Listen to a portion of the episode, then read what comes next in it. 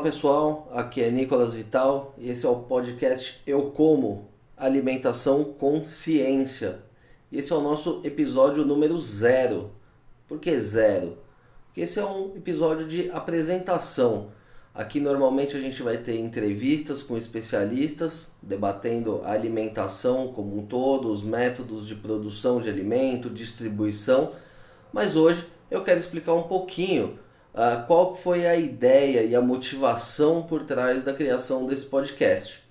Primeira ideia, por que, que surgiu uh, a ideia de fazer um podcast para falar de comida sobre um outro ponto de vista?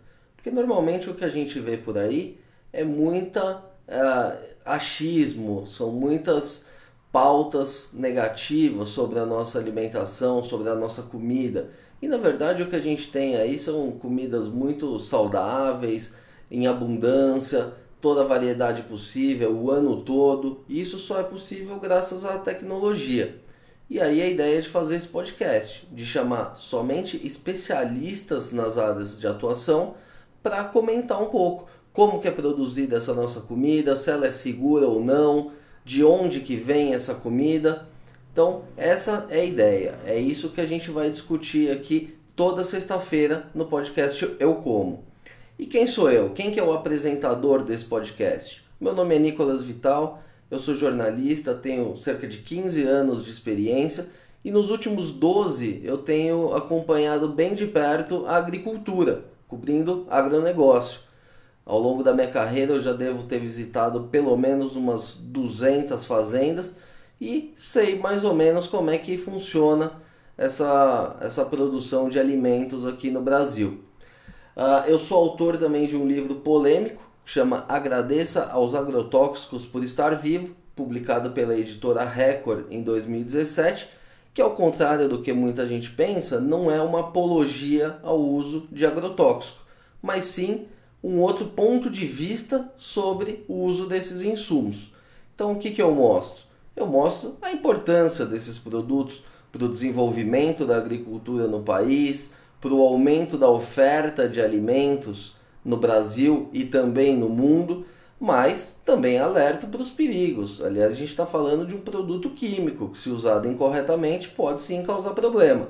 Agora, o custo-benefício dele, com certeza, está pendendo para o lado positivo, porque o aumento que a gente teve aí no, na oferta de alimentos nas últimas décadas vale qualquer uh, malefício que eventualmente ele possa ter causado nesse meio tempo.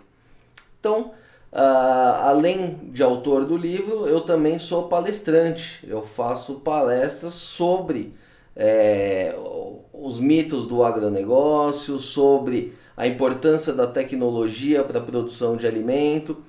E o que, que eu vejo muito nessas palestras que eu faço, principalmente nas grandes cidades?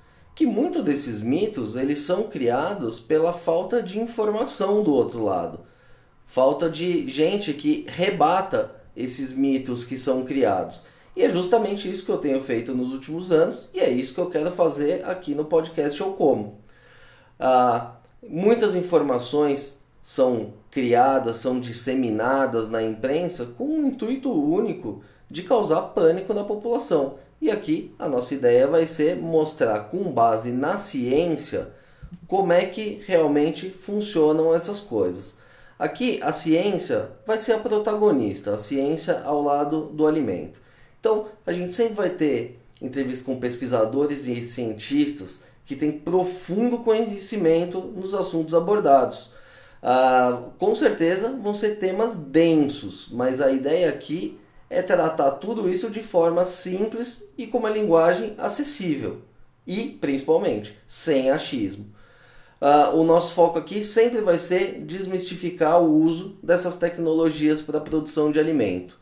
E como a gente já está aqui no nosso episódio zero e eu não quero perder tempo, eu quero dar um exemplo já disso que uh, de, de um desses mitos, que é uma coisa que eu falo sempre nas minhas apresentações que é o mito do pimentão intoxicado por agrotóxico.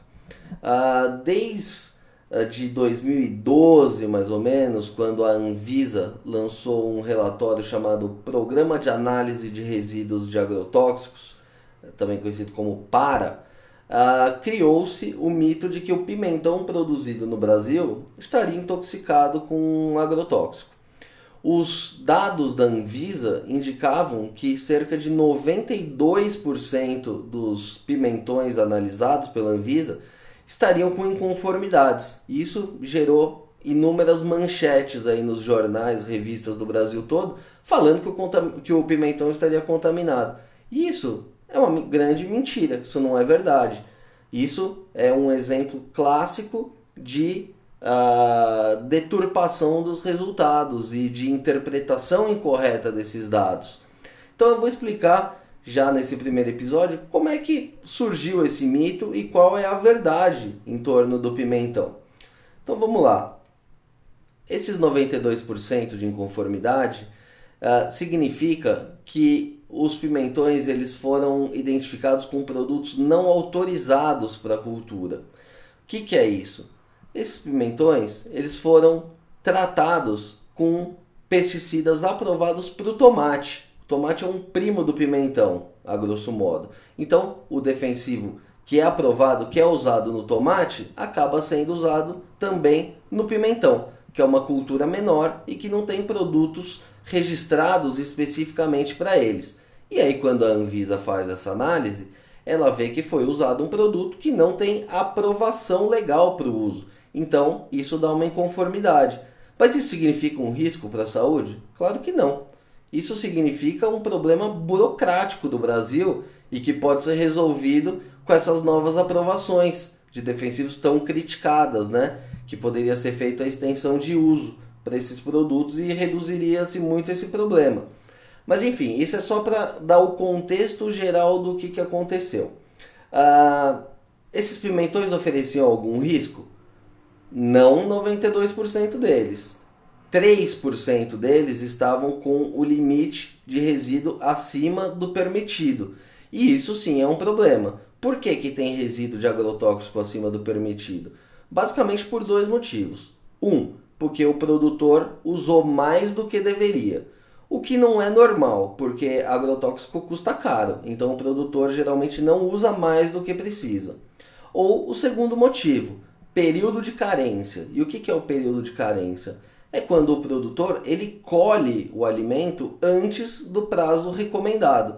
É como quando a gente é, toma uma cerveja.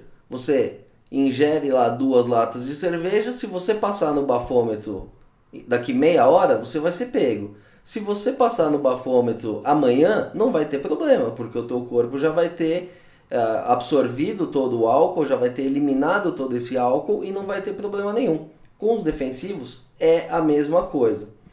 Então, uh, mas para analisar um pouco mais a fundo essa questão do, dos defensivos no pimentão, eu resolvi uh, estudar um pouco, analisar os produtos que foram identificados e ver se realmente ofereciam algum tipo de risco.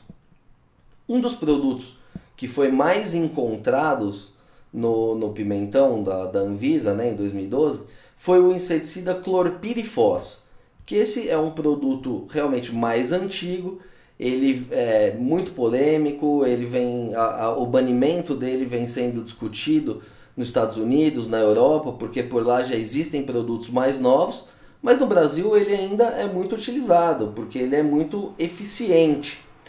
E Uh, mas ele tem uma dose segura também para ingestão. No caso do clorpirifos no pimentão, a ingestão diária aceitável, que é uma dose que pode ser consumida com segurança e é uma dose que foi estabelecida pelo Codex Alimentários, que é uma entidade ligada à ONU, é de 0,01 miligrama por quilo de peso corporal. Então, para facilitar, no caso de um homem de 85 quilos, a, o IDA, né, a ingestão diária aceitável, é de 0,85 miligramas. Veja que é muito pouco, é menos que 1 miligrama. Do lado do alimento, o limite máximo de resíduo de agrotóxico, né, no caso do clorpirifos, no pimentão, é de 0,04 miligrama por quilo. Você vê que é, é, menos ainda. É uma, é uma, uma coisa que é menor que um grão de areia, assim, é uma coisa muito pequena. E aí que entra a matemática. Quanto seria necessário comer de pimentão para eventualmente ter algum problema?